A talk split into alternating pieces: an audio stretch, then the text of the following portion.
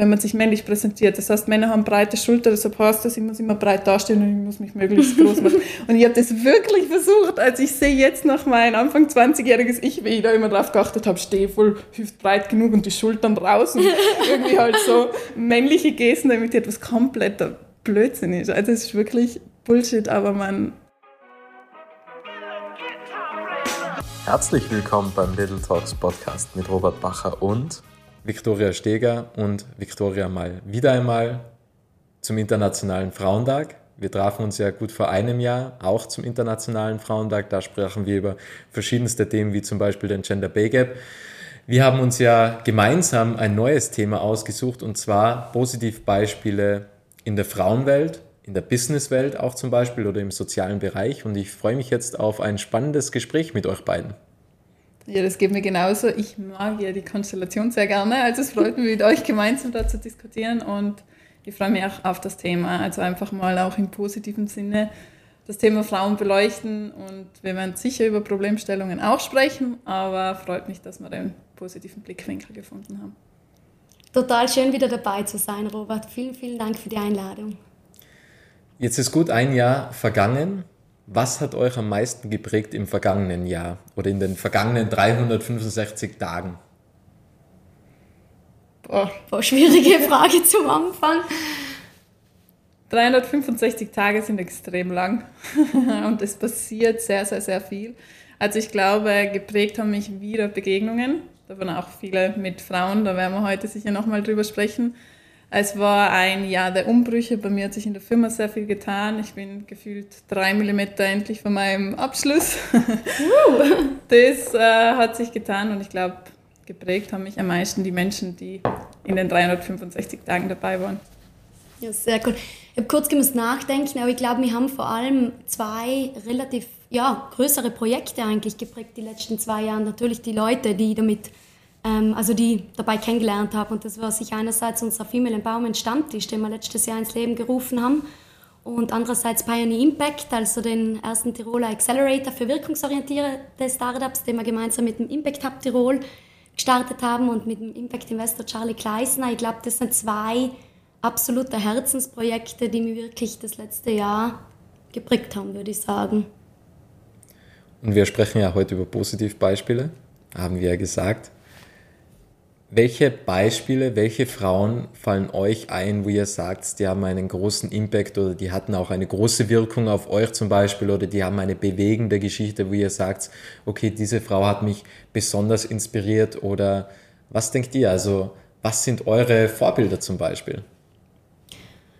Ich würde würd sagen, grundsätzlich haben mich, glaube ich, total viele ähm, Frauen, vor allem auch in den letzten Jahren, inspiriert nicht immer wegen einer dramatischen Geschichte oder so, weil ich einfach ihren, ihren Werdegang ein bisschen verfolgt habe und dann mir immer gedacht habe, wow, Wahnsinn, mit welcher Entschlossenheit sie dabei sind, mit welchem ähm, Elan und mit welcher intrinsischen Motivation etwas, also die Gesellschaft oder die Umwelt zu verbessern. Also ich glaube, da waren ganz viele dabei. Ich meine, ich würde sagen, meine persönlichen Role Models ähm, sind sicher auch vor allem Unternehmerinnen, weil ich ja selbst in der Startup- und Businesswelt unterwegs bin und ich glaube, jemand, der mich total nach wie vor immer äh, inspiriert, ist die, ist die Melanie Perkins, also die Founderin und, und ähm, Geschäftsführerin von Canva, weil ich einfach ihre gesamte Geschichte und den Werdegang total ähm, spannend finde. Vielleicht für all jene, die sie vielleicht jetzt nicht ähm, so gut kennen oder so. Ähm, sie ist, also die Melanie ist eine Australierin und hat damals ähm, studiert, hat dann irgendwie ähm, während ihrem Studium hat sie als Tutorin Grafikdesign unterrichtet und hat sich so überlegt, ja, okay, es kann nicht sein, dass, dass alle Studenten und Studentinnen ein Jahr oder ein Semester brauchen, um Grafikdesigner ähm, zu lernen. Da muss es ja einen einfacheren Weg geben oder so, das wirklich dann wieder das Leben von vielen erleichtert. Dann eigentlich eine, ja, ein Gap im Markt entdeckt oder so, ein Problem und, oder es hat noch keine Lösung gegeben und hat dann damals eigentlich mit 19 Jahren, glaube ich, ihr Studium abgebrochen und hat dann der ersten Idee von Canva ähm, gearbeitet. Und ja, total jung einerseits angefangen, aber total, ähm, sage jetzt mal, wirklich motiviert und so. Die, ähm, und jetzt, ich glaube, für all jene, die mit Canva arbeiten oder Canva kennen, wissen, ähm, wie sehr es das Leben erleichtert oder so.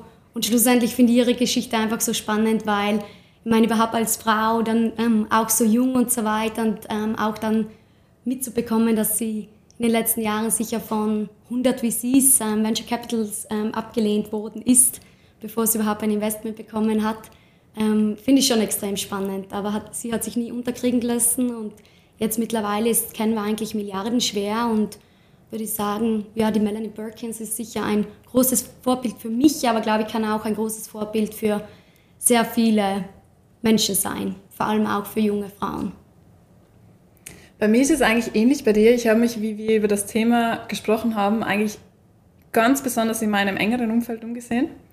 Und mir ist dann aufgefallen, dass die größten Vorbilder, die größten Motivatoren an Frauen in meinem Leben trotzdem immer noch eigentlich die, wie du es jetzt erzählt hast von der Melanie, eigentlich diese fast schon unnahbaren Vorbilder sind, die aber durch ihre Personal Brand, durch ihre Bücher, die sie zum Teil schreiben, durch ihren Content, den man täglich konsumieren kann, durch ihre Taten eigentlich hauptsächlich, dass das für mich auch die sind, die mich ähm, am meisten pushen, sage ich jetzt mal. Das sind Köpfe wie Verena Pauster, die man jetzt vom FC Victoria kennt, Lea Sophie Kramer, die Amorelli damals gegründet hat, Franzi Kühne, ehemals jüngste Aufsichtsrätin und die halt auch zeigt, dass Führungspositionen in Tandem ähm, Strukturen funktionieren. Das sind wirklich die, die mich ganz stark prägen und wirklich ein Blick auf LinkedIn mich einfach empowert und mir zeigt, es gibt da draußen Frauen, die haben es geschafft und die inspirieren jeden Tag. Das kann ich auch. Aber was dieses Jahr neu dazugekommen ist, ist, äh, dass mich zum ersten Mal in diesem Frauenthema ein Mann motiviert hat. Und zwar ist das mein aktueller Mentor, Andreas Kraus. Und der hat mit einer Frau, auch mit seiner Partnerin, unter anderem das Startup FemAI gegründet. Also das ist ein Startup, das versucht, die Entwicklungen der künstlichen Intelligenz, also das Ganze so kritisch zu hinterfragen und auch zu beeinflussen, damit halt eben kein Diskriminierungsfaktor entwickelt wird. Und für mich war das immer ganz spannend zu sehen, dass es auch, oder wie ich das wahrnehme, wenn plötzlich ein Mann sagt, ich supporte Frauen, das war für mich eine ganz neue, nicht ganz neue, aber relativ neue Erfahrung und äh, hat mir irgendwie gezeigt, dass es nicht nur an den Frauen liegt, Frauen zu pushen, sondern dass eben auch Männer da voll viel bewirken können. Da habe ich auch einen guten, einen guten Input, oder weil mich eigentlich auch ein Mann sehr inspiriert hat letztes Jahr. Ich bin seit ähm, letztes Jahr MC-Mentorin ähm, und habe eben ein Profil erstellt und so weiter und habe angegeben, was sind so meine Fokusthemen und so weiter. Und neben Startup und Female Empowerment habe ich noch ein paar andere Sachen ähm, angegeben. Auf alle Fälle hat sich dann ein Mann, also mein Mentee, ähm, gemeldet und hat gemeint, ähm, also er hat das Familienunternehmen ähm, mit übernommen und ist auch gerade dabei, ein Startup ähm, aufzubauen und hat gesagt, er ähm, hat mich ausgewählt, weil er möchte mehr darüber lernen, wie er es schafft, ähm, Frauen im Unternehmen zu empowern, voranzutreiben, sie zu ermutigen und so weiter. das hat mich schon auch sehr bewegt und, und beeindruckt oder so, dass wir schon so weit sind, dass wir wirklich, ja, dass wirklich auch die Männer sagen, hey, sie, sie möchten dazulernen, sie sind offen, sie möchten wirklich auch ähm, Empowerment ins Unternehmen bringen und wirklich Frauen unterstützen oder so. Weil ich glaube, früher war es oft das, okay, die Männer unterstützen einen nicht, aber ich glaube, da hat sehr viel stattgefunden in den letzten ein bis zwei Jahren und ich glaube, ähm, wir sind auf einem sehr guten Weg. Wenn ihr an das Wort Vorbild denkt, was ist dann eigentlich ein Vorbild? Weil man kann ja verschiedene Kriterien auswählen, wo man sagt, okay, mein Vorbild oder Vorbilder sind für mich ganz erfolgreich in im Bereich der Finanzen zum Beispiel, oder? Also dass zum Beispiel das Unternehmen oder die Unternehmen, wo die Frauen beteiligt sind, dass die wahnsinnig viel Umsatz machen und dann sagt man, okay, das sind Vorbilder für mich, weil die sind gute Beispiele für Frauen in der Wirtschaft beispielsweise. Und da kann man ja schon gewisse Kriterien auswählen, wo man sagt, okay, für mich sind Frauen Vorbilder, die was viel im Empowerment-Bereich machen oder viel im Impact-Bereich oder auch viel im Finanzbereich beispielsweise, weil es gibt ja auch Madame Moneypenny, die was mm. viel Aufklärung zum Beispiel im Finanzbereich betreibt. Wir lieben sie. Ja, wir lieben sie. ähm, und da ist jetzt so die Frage, wie definiert ihr Vorbilder? Denn da gibt es eben verschiedene Kriterien und wie würdet ihr jetzt zum Beispiel ein Vorbild beschreiben? Ich beschreibe das ganz bildlich. Ich weiß nicht, wie es euch geht, aber bei mir ist das überhaupt nicht auf einen Bereich eingegrenzt, sondern leitet sich wirklich von dem Wort ab Vorbild. Ich weiß nicht, ob ihr euch noch erinnern könnt, so in der Grundschule, Volksschule, wenn man mal so angefangen hat mit einem Zeichnen, wenn man irgendwie den Auftrag bekommen hat, jetzt zeichnest einen Hasen oder so, dann war das wirklich sehr herausfordernd, weil das irgendwie viel Denkleistung, viel Anstrengung und so weiter ähm, braucht. Dann hat sie aber auf diesen Zeichenmappen, hat sie auch diese roten Zeichenblock-Dinger gehabt, wo vorne der Hase vom Dürer drauf mhm. war. Wenn man den abgezeichnet hat und du hast einfach schon dieses Vorbild gehabt und du hast nur noch müssen nachzeichnen, dann ist einfach viel einfacher gegangen. Und für mich ist so mit den Vorbildern jetzt, also Frauen als Vorbilder sind für mich die Vika da. Sie schlägt einen Weg ein, du empowerst Frauen, du, du ziehst das Bein halt durch, du lässt dich nicht unterkriegen, nicht einschüchtern, zeigst einfach, wirklich schreist in die Welt raus, Frauen können auch. Und das ist was, was ich auch machen möchte. Jetzt tut sie es aber. Und für mich ist das eigentlich schon automatische Bestärkung. Es gibt jemanden, der es macht, dann ist es für mich leichter, das zu machen. Und ich muss nicht immer das Radl neu erfinden. Es gibt Frauen, die haben erfolgreich gegründet, dann weiß ich, okay, die hat das gemacht, kann ich es auch machen. Muss ich mich nicht in diese ultra anstrengende Position einfinden, boah, ich bin jetzt die erste Frau, die das macht und jetzt habe ich diese 100 Hindernisse, sondern es ist einfach einfach in jedem Bereich, wenn ich mir der Money Benny zeige, wie man als Frau auch eine gescheite Altersvorsorge sich erarbeitet, dann ist es für mich einfacher, weil es halt eine Frau vorzeigt. Mhm. Für Frauen zugeschnitten und das macht für mich ein Vorbild aus. War total schön, also vielen, vielen Dank, Vicky. Ähm, ich würde auch, also für mich ist wirklich grundsätzlich jeder Mensch, egal ob jetzt ähm, wirklich Mann oder Frau oder so, die mich irgendwie bewegen oder inspirieren oder etwas in mir auslösen oder so. Und grundsätzlich würde ich jetzt auch nicht sagen, dass es dass mich vor allem Menschen in der Branche oder in dem Bereich oder sowas irgendwie inspirieren oder so. Grundsätzlich sind es wirklich für mich auch Personen, die sehr viel intrinsische Motivation mitbringen und wirklich ähm, möchten irgendetwas verändern, also wirklich das, das Leben, ähm, also generell die Gesellschaft irgendwie verbessern oder die Umwelt verbessern, also verbessern oder irgendwie einen Beitrag leisten. Und dann schlussendlich nicht nur davon sprechen, sondern es wirklich anpacken und machen und umsetzen und Lösungswege aufzeigen, Alternativen aufzeigen.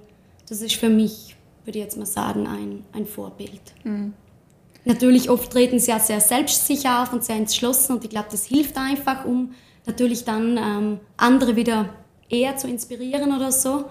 Aber ja, das würde ich sagen. Ich glaube, noch ein Punkt, der für mich da sehr wichtig ist, wenn es jetzt um weibliche Vorbilder geht, ist, dass die weiblichen Vorbilder keine Copycats von Männern sind. Also ich finde, eine Frau, die sich da in der Wirtschaftswelt zurechtgefunden hat, das sind gerade vor allem, finde ich, sehr seniore Frauen, also auch extremen Hut ab von denen. Aber ich finde, man merkt so extrem, dass die sich sehr angepasst haben an dieses männlich, an männliche Führungsstile, mhm. an männliche Umfälle und so weiter. Und was mich immer doppelt inspiriert, ist, ähm, wenn wir schon bei den kleinen Geschichten sind, es gibt ein Vorbild auch aus meinem engen Umfeld, eng, eng persönlich, aber weit geografisch. Und zwar war ich ja gerade erst wieder in Indien. Und da arbeite ich ja mit einem NGO, Light of Life Trust heißt es immer, sehr nahe zusammen. Und die ähm, Project Coordinator von dem Startup. Ähm, die war, glaube ich, die erste weibliche Führungskraft, die ich in Persona erleben durfte, die eben genau dieses weibliche Führen vorgezeigt hatte, die irgendwie extrem, also ich weiß noch, als ich sie kennengelernt habe, das erste, was ich empfunden habe, war Respekt, weil die halt wirklich eine eindrucksvolle Frau ist und, und ihre vielen erfolgreichen Projekte da gemanagt hat und das irgendwie auch nach außen ausstrahlt. Also sie hat schon auch so ein bisschen eine strenge Art. Und was dann aber neu für mich war, war dieses extreme, also dieses Caring, was mhm. man jetzt von, von männlichen Vorbildern, ich zumindest damals noch nicht so gekannt habe, sondern dass die wirklich ist auch Mutter von zwei mittlerweile erwachsenen Kindern und hat einfach dieses mütterliche und dieses vorsorgliche gehabt und hat mich da so wirklich ein bisschen geleitet und war, ja, Victoria, komm und sag mir da alles und mhm. nimmt mich halt so ein bisschen an der Hand und das war für mich vor war mittlerweile sechs, sieben Jahren, als ich die zum ersten Mal kennengelernt habe, irgendwie so ein schöner Moment zu sehen, ich muss mich nicht verbiegen. Ich muss nicht diese steife Ans Hosenanzugfrau werden, die sich so aggressiv und streng wie möglich gibt, sondern es gibt auch wirklich tolle Führungskräfte, die einfach diesen, der früher oft diesen soften Touch, der früher mhm. oft kritisiert worden ist, beibehalten haben und damit einfach extrem erfolgreich sein. Aber ich glaube, da wir leben jetzt in einer verdammt guten Zeit, mhm. würde ich jetzt mal sagen. Weil ich glaube, früher also wenn du nicht mitgespielt hast oder nicht das Man-Game gespielt hast oder so, hast du sogar meistens nicht mal in diese Positionen geschafft oder so. Ich glaube, ähm, wir dürfen dann jetzt auch nicht die, die sag jetzt mal, Frauen wirklich judgen, die vielleicht ähm, das mitgemacht haben oder ja. so. Aber ich glaube, damals musstest du es einfach machen, um überhaupt in die, es war notwendig, um überhaupt in die Positionen reinzukommen. Aber deswegen ist es so schön zu sehen, dass immer mehr danach gefragt wird, wirklich sich nicht zu verstellen, nicht gleich aggressiv zu sein oder mhm. so wie vielleicht jetzt typischer, stereotypischer Mann oder so in dieser Position, sondern es wirklich jetzt mehr auf dieses Conscious Leadership und wirklich auch ähm, eigentlich die, die positive Charaktereigenschaften von grundsätzlich allgemein Frauen oder so wirklich jetzt da in den Fokus zu stellen und so. Und einfach wirklich das ganze Konzept Führung neu zu denken oder so. Ja, da hilft uns, da helfen uns Konzepte wie New Work und emotionales Führen und alles, das kommt schon, mhm. glaube ich, den Frauen ganz zugute.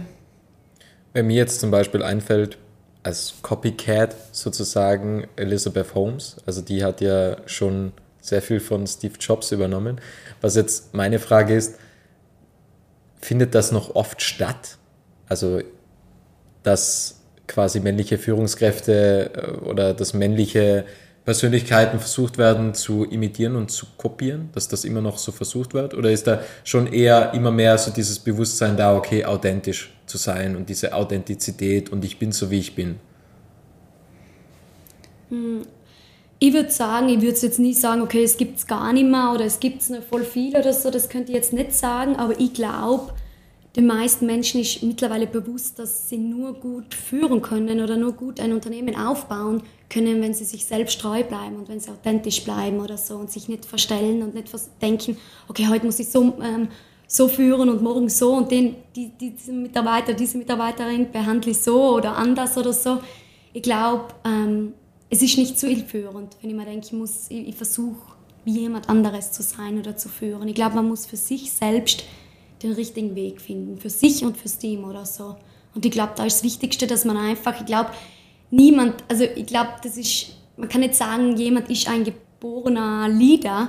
Ich meine, viele vielleicht würden jetzt widersprechen oder so, aber ich glaube, man muss sich einfach rantasten und ganz wichtig, dass einfach kommuniziert wird, dass Feedback eingeholt wird, dass man wirklich den, dass psychologische Sicherheit am Arbeitsplatz geboten wird, dass auch, sag jetzt mal, dein Team immer wieder auch das sich wohlfühlt, da wirklich konstruktives Feedback zu geben und, und auch ja, Feedback bezüglich dem Leadership-Stil zu geben und so. Und das ist, glaube ich, das ist, glaube ich, nach wie vor nicht selbstverständlich. Mhm. Weil ich glaube, es gibt sehr selten Führungskräfte, die wirklich aktiv fragen, wie zufrieden sind sie mit dem Führungsstil oder mhm. so.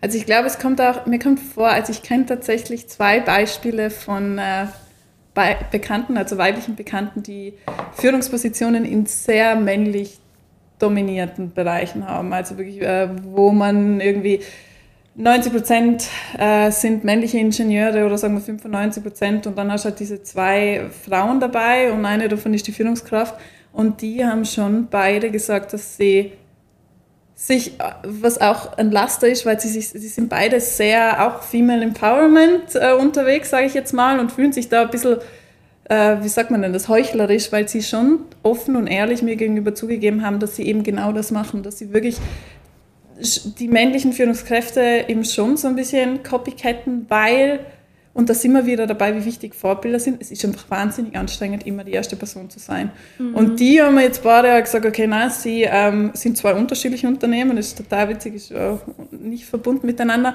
aber die haben jetzt halt einfach diesen Ansatz, sie machen jetzt das mal und dann, wenn sie Akzeptanz erfahren und, und wenn sie quasi sich diesen Respekt gewonnen haben, dann wollen sie das äh, ändern.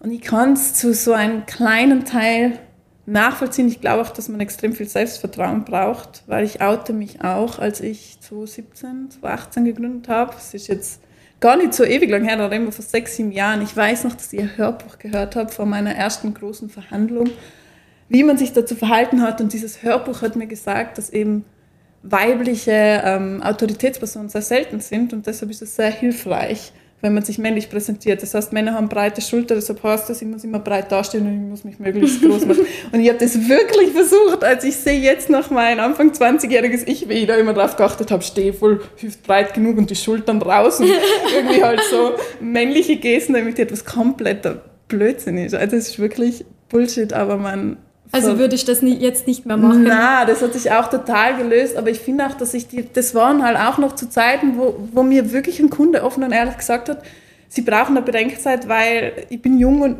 sie haben noch nie jemanden gehabt, der so jung ist und weiblich. Mhm. Und da war es wirklich, und es ist mir jetzt in den letzten, sagen wir mal, drei Jahren ist mir das nie mehr passiert, dass wirklich, ich weiß nicht, ob sich die Leute denken, aber heute anzusprechen, es fällt uns schwer, dieses Vertrauen in sie zu legen, weil sie sind weiblich, das kann man, das, das kann man ja heute schon gar nicht mehr sagen. Und das ist auch gut so. Und ich glaube, das bringt halt auch dieses Umdenken. Mhm.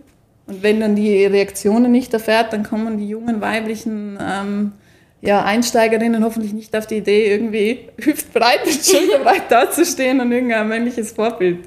Ja, aber ich glaube, genau deswegen ist es so wichtig, dass wir einfach viele Positivbeispiele haben. Also in unterschiedlichsten Bereichen, in unterschiedlichen Tätigkeiten oder so. Und ich glaube, vielleicht früher, vielleicht damals, wo du den Podcast gesucht hast oder gefunden hast, vielleicht war das so einer von drei oder vier oder was du gefunden hast und meist vielleicht die drei oder vier sind von Männern aufgenommen mhm. worden oder so.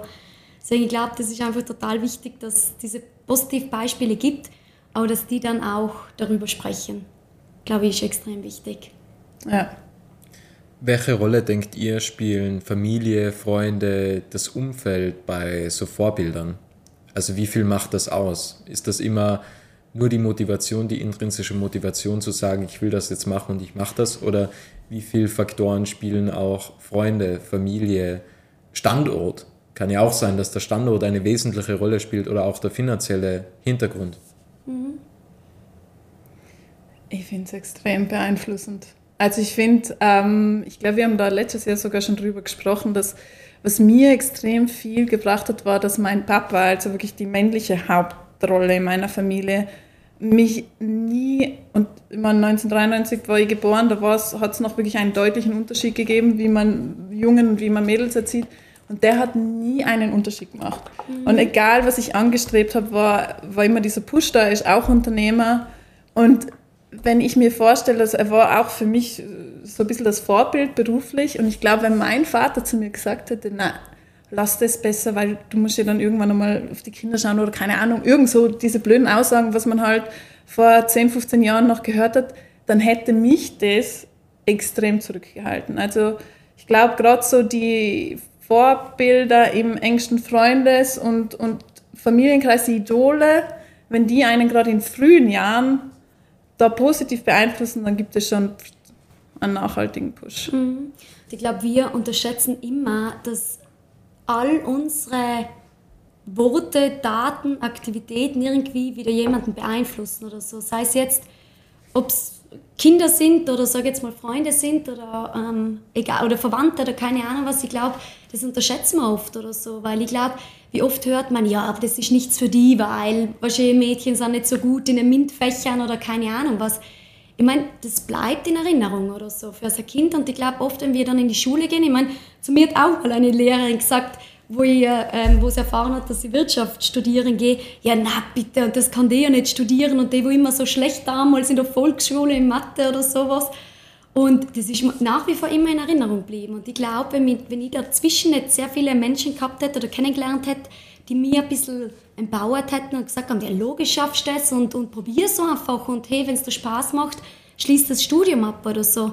Aber wenn ich nicht die Leute danach kennengelernt hätte, dann wäre ich vielleicht auch jemand gewesen, der gesagt hat, nein, das ist nichts für mich. Mhm. Vielleicht studiere ich jetzt eher was Soziales oder so in dem Moment.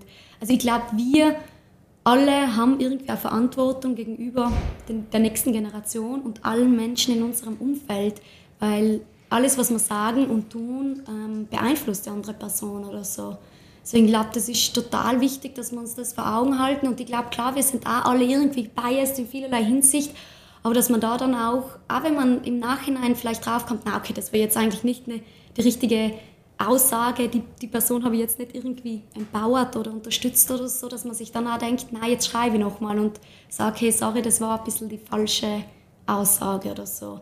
Aber ich finde es spannend, dass du auch deinen, ähm, deinen Papa genannt hast. Bei mir war es auch vor allem damals schon mein Opa oder so, der ähm, eigentlich, ähm, also wirklich ähm, unter armen Verhältnissen aufgewachsen ist und auch als Weiße aufgewachsen ist und so und nie durfte zur Schule gehen und so. Aber dem war es immer extrem wichtig, dass schon seine Kinder und auch dann seine Enkelkinder einfach wirklich ähm, die Möglichkeit haben, ähm, sich weiterzubilden oder wirklich auch was aus sich machen, sich gut ausbilden, einen guten Beruf finden oder so. Ähm, das war immer von vornherein schon bei mir wirklich der Opa, der wirklich ähm, auf das großen Wert gelegt hat. Deswegen war es für mich irgendwie ganz klar, hey, ich gehe studieren. Ich meine, du musst heutzutage nicht studieren, was aus deinem Leben zu machen, überhaupt nicht oder so. Aber du hast vielleicht mehr Möglichkeiten oder mhm. so. Oder die, viele Sachen stehen dir vielleicht dann erst mal offen oder so. Du kommst vielleicht mal zu gewissen Vorstellungsgesprächen eher dazu, wie vielleicht jetzt anders. Ich meine, hat sich jetzt auch sehr viel geändert die letzten Jahre oder so. Aber das war auch schon mein Opa, der mich da in der Hinsicht immer schon sehr ähm, geprägt hat irgendwie. Und da war nie das, ja, na und jetzt suchst du einen Mann und, und gründest eine Familie und hin und her. Das war immer so, ja, wenn es passt, hey, mach das auch, aber du kannst alles erreichen und du kannst beides verfolgen und lass dich auch von niemandem unterkriegen. Finde ich extrem wichtig. Und zu dem Thema aber, du hast gesagt, aus dem engen Umfeld, gell? darf ich noch ein heikles Thema ansprechen. Ich weiß nicht, wie es dir geht, vielleicht wie ob du das auch erfährst. Aber ich finde noch ein extremer Einfluss, den ich zurzeit spüre. Äh, ich bin jetzt 29, ich bin dreifache Patenmama, stolze. Und ich merke das in meinem Umfeld, also ich finde, so bestimmte Strukturen verändern sich. Oder es gibt jetzt viel mehr verheiratete Paare, es gibt jetzt viel mehr Familien, es steckt voll viel in der Kinderplanung oder haben jetzt irgendwie schon Kinder. Und ich hoffe, ich sage jetzt da nichts Falsches, weil äh, das auch meine engen Freundinnen betrifft. Ich hoffe, ich beleidige niemanden, aber was ich bei mir gemerkt habe, war so, wenn die Frauen, die eigentlich Vorbilder waren oder die jetzt, die mit mir den Weg gemeinsam gegangen sind, die extrem ambitioniert waren und stark waren und, und beruflich wirklich ihre Ziele gehabt haben und die plötzlich wegbrechen, weil sie zum Beispiel einfach der Familie Vorrang geben, was absolut legitim ist. Aber für mich zu dem Zeitpunkt jetzt nicht mein, mein Weg und nicht mein Vorbild, dann habe ich auch gemerkt, dass das extrem viel mit mir macht. Und wenn meine Menschen, meine wirklich Top-Menschen, von denen ich so viel halt kritische Aussagen machen, dann merke ich, dass das mhm. extrem viel mit mir macht. Also wenn die Medien irgendwie diskutieren, ja, die Karriere, äh, wie sagt man, Rabenmütter, Karrierefrauen, Rabenmütter, dann ist, lässt mich das relativ kalt. Da kann ich super easy drüber stehen. Aber jetzt hat es wirklich ein paar Situationen gegeben, wo halt eine meiner engsten Freunde gesagt haben, aber du machst da einen Fehler und, und, und bist da sicher. Und wenn du dann nochmal Kinder hast, ich finde das so schlimm, wenn die Kinder in den ersten drei Jahren vernachlässigt werden. Das sind wirklich die Sachen, wo ich merke, das hält, also das nagt an mir. Mhm. Und deshalb würde ich echt, würde ich dir zustimmen, falls du da Aussage in deiner Frage gehabt hast, dass für mich persönlich das enge Umfeld maßgebender ist, was jetzt empowering oder aufhalten bedeutet als, als die breite Medienlandschaft. Mhm. Na, stimme ich da ganz, ähm, stimme ich auf alle Fälle zu. Und ich habe auch sehr viele solche Beispiele erlebt in den letzten ähm, Jahren. Ich bin auch 29. Und ja, es, es macht einfach etwas mit einem. Und ich glaube, das ist das, was ich davor sagen wollte, mit dass jede Tat, jedes Wort oder so, die irgendwie jemand anderen wieder beeinflusst oder auch verletzen kann oder verunsichern kann. Und ich glaube, das enge Umfeld ist, man ist ja da einfach eine besondere Bindung zu diesen Personen und es ist einfach alles sehr emotionaler mhm. und sensibler und so. Aber ich glaube, ähm, das Wichtigste ist, ich meine, klar, kommen, ich glaube, wir kommen auch mit sehr vielen starken Meinungen daher, wie auch alle anderen Personen. Aber ich glaube, das ist ganz wichtig, dass man da dann einfach wieder die Konversationen führt und einfach drüber spricht und so. Weil ich glaube, jemand, auch wenn das eine Freundin oder jemand sagt, das kriegen sie ja wieder von jemandem mit. Vielleicht kriegen sie es von den eigenen Eltern mit, vielleicht kriegen sie es aus dem Verwandtenkreis mit oder sowas. Wir sind ja alle, wir, wir werden ja erzogen mit gewissen, wir wachsen ja in einem Standort oder in einem, in einem ähm, irgendwo auf, oder? Und, und kriegen schon gewisse Glaubenssätze mit. Aber ich glaube, es ist ja ganz wichtig, dass man immer wieder reflektiert und für sich selber dann den, den richtigen Weg findet oder so. Weil ich bin ja auch, also ich komme aus einem sehr kleinen Dorf in, in Südtirol, auch vielleicht, manche würden sagen, auch sehr konservativen Umfeld und natürlich hört man das andauernd, oder wenn mhm. ich vor Ort bin oder so, ja und wie und wie, du hast noch keine Kinder und keine Ahnung und hin und her. Und das löst schon ein, äh, das löst einiges in einem aus, aber ich glaube, es ist das Wichtigste, sich nach wie vor wirklich ähm, also drüber zu sprechen und so. Und ich glaube auch, dass viele dann oft sagen, na hey, sie haben keinen Bock mehr, schon wieder darüber zu sprechen und das ist so mühsam und alles möglich, aber nur so können wir wieder ja, andere Menschen beeinflussen und wieder Augen öffnen vielleicht auch irgendwo. Ja, und wir brauchen einfach, glaube ich, eine Vielfalt, weil eine junge Mutter kann ja extrem starke Frau sein und ein extrem tolles Vorbild, aber die ist halt ein Vorbild für junge Frauen, die vielleicht auch eine junge Mutter sein wollen und genau dieses Vorbild brauchen. Und ich glaube, das ist gerade die Schwierigkeit, wahrscheinlich sogar auf beiden Seiten. Wahrscheinlich bei den Männern ist es umgekehrt, wer irgendwie einen sozialen Beruf machen will oder zu Hause bleiben will, bei den Kindern braucht, hat irgendwie so einen Mangel an Vorbildern. Und bei uns ist es halt jetzt gerade so, den einschlägigen Weg, also den traditionellen Weg, sage ich jetzt mal, irgendwie, der seit den 50er Jahren gepredigt worden ist, da finde ich sehr, sehr, sehr viele starke Frauen in meinem Umfeld.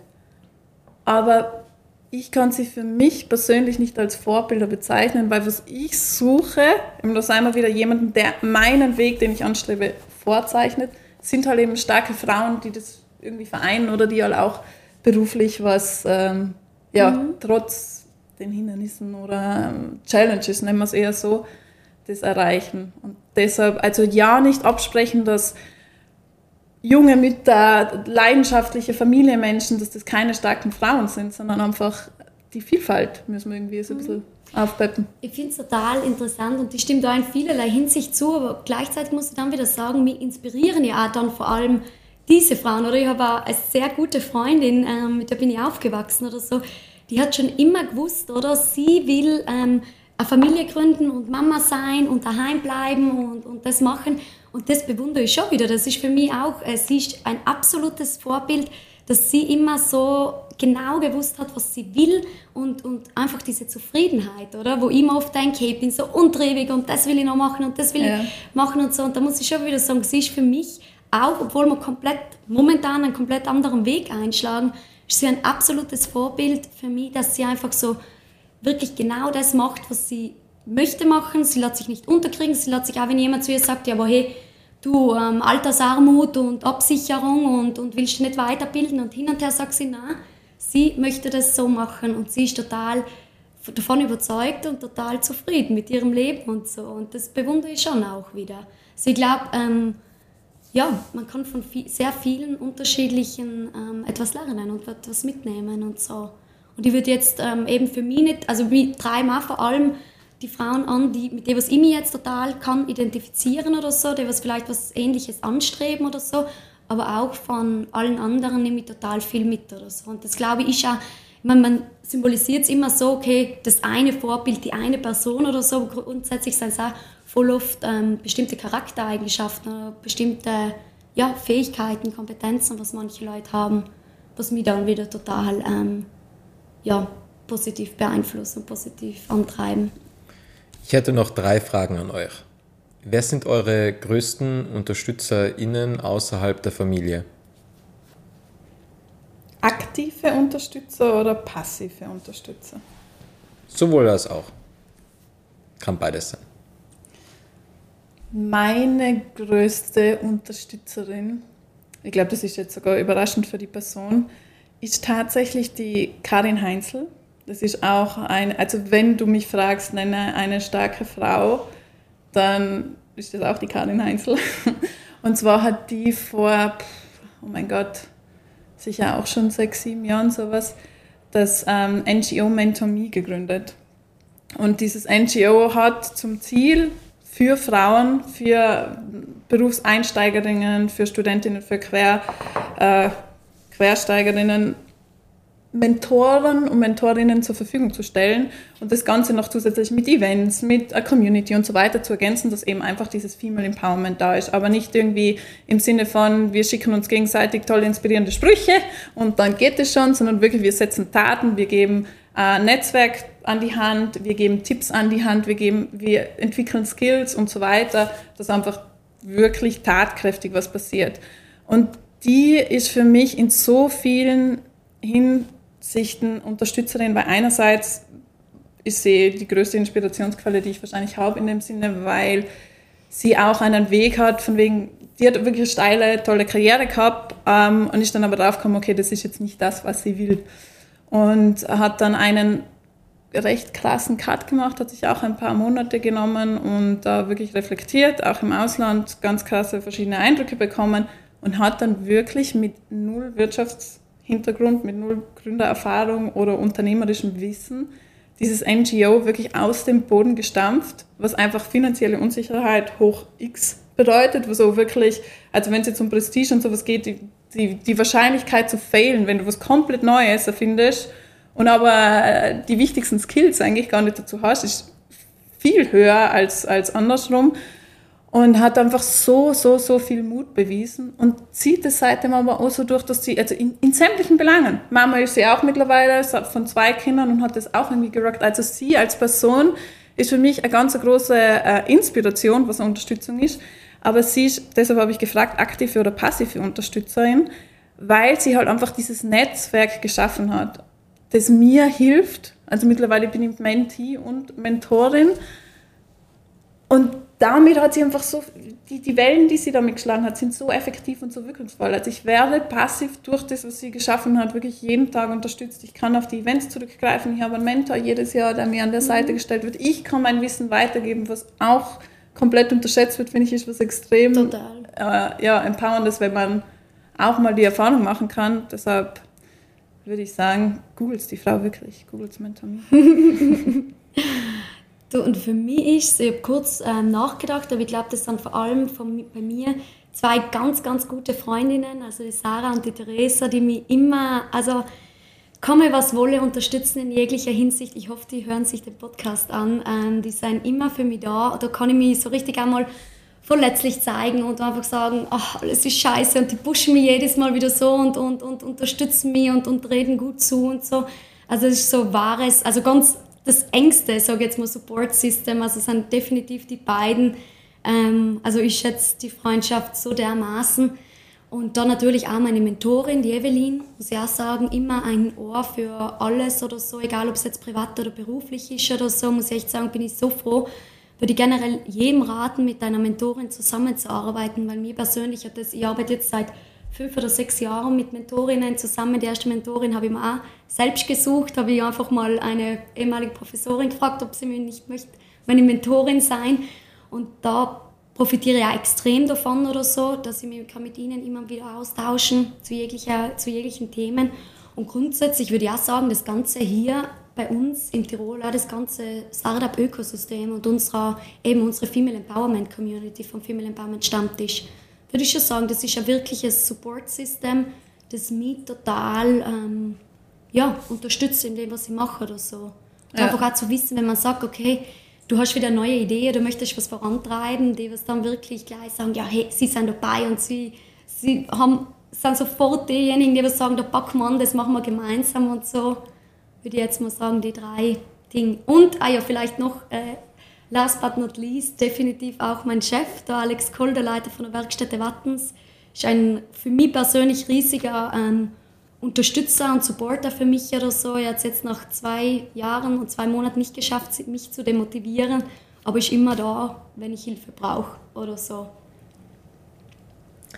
Wer seid ihr, wenn niemand hinschaut?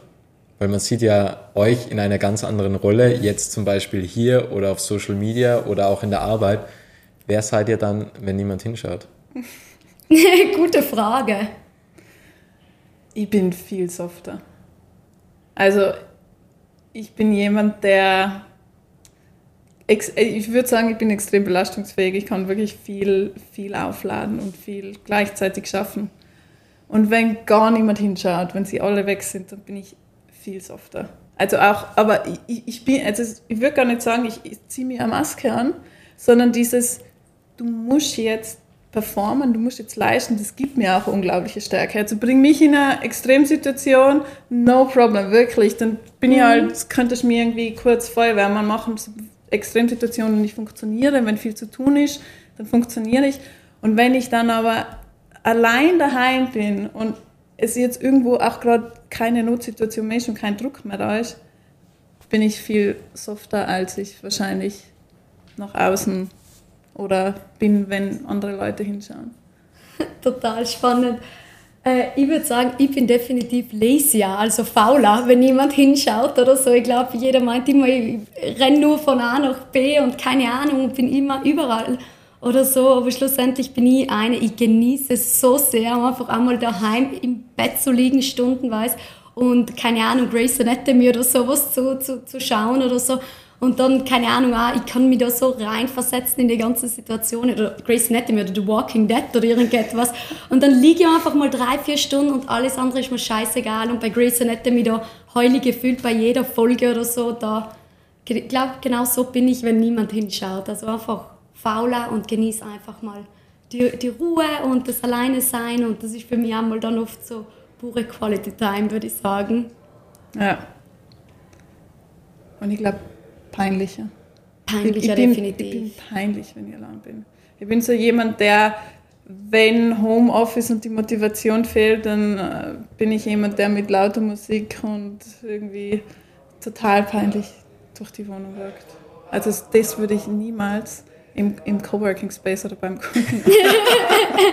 Aber man sollte es sich überlegen. Es ist, glaube ich, eine gute Motivation. Habe das ein oder andere Team schon aufgeweckt mit ja, vor allem wenn es dann spät ist, ein Glas Wein einschenken, Musik laut und dance wir mal durch ja, die total. Würde ich nicht mehr sagen. Nein, so Dance-Partys hin und wieder, generell daheim, das mache ich auch oft. Ach, das ist, glaube ich, so die beste Medizin oder so. Wenn man eh gerade so einen Tag hat, wo vielleicht mal alles ein bisschen stressiger ist oder keine Ahnung, ein Projekt nicht so läuft, wie man es sich vorgestellt hat oder so, da mal eine kurze eine Dance-Party einzulegen, da, daheim, allein, kann ich jedem nur empfehlen.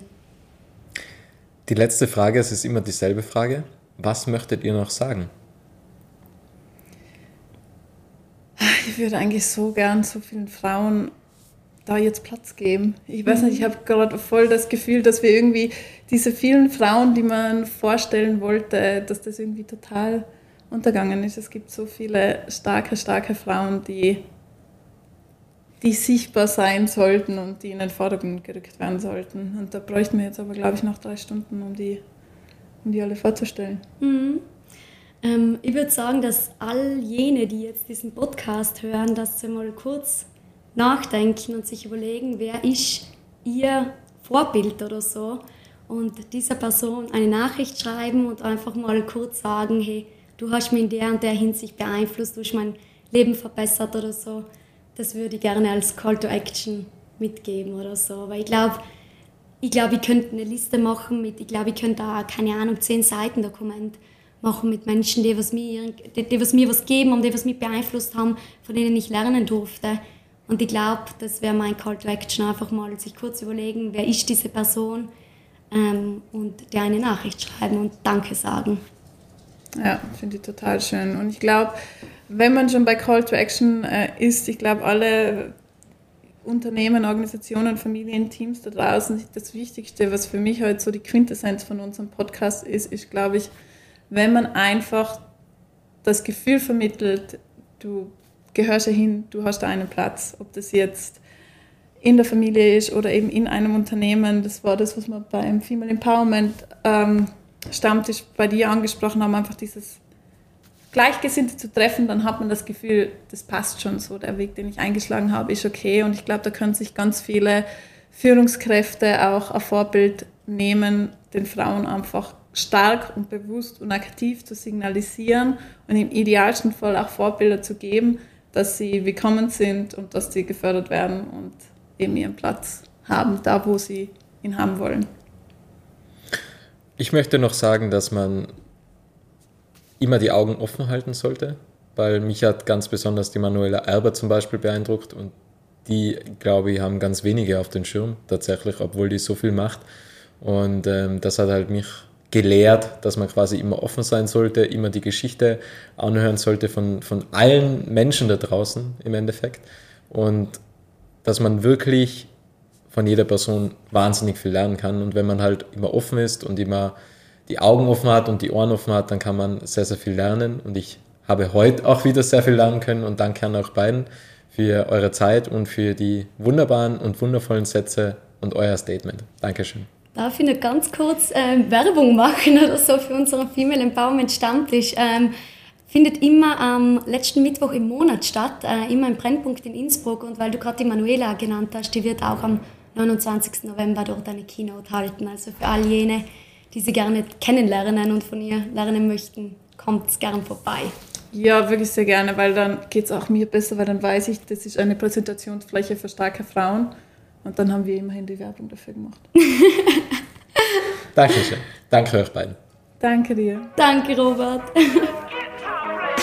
Es freut mich sehr, dass du das Interview bis zum Ende angehört hast und wenn du keine Folge mehr verpassen möchtest, dann abonniere jetzt Little Talks in deiner Podcast-App.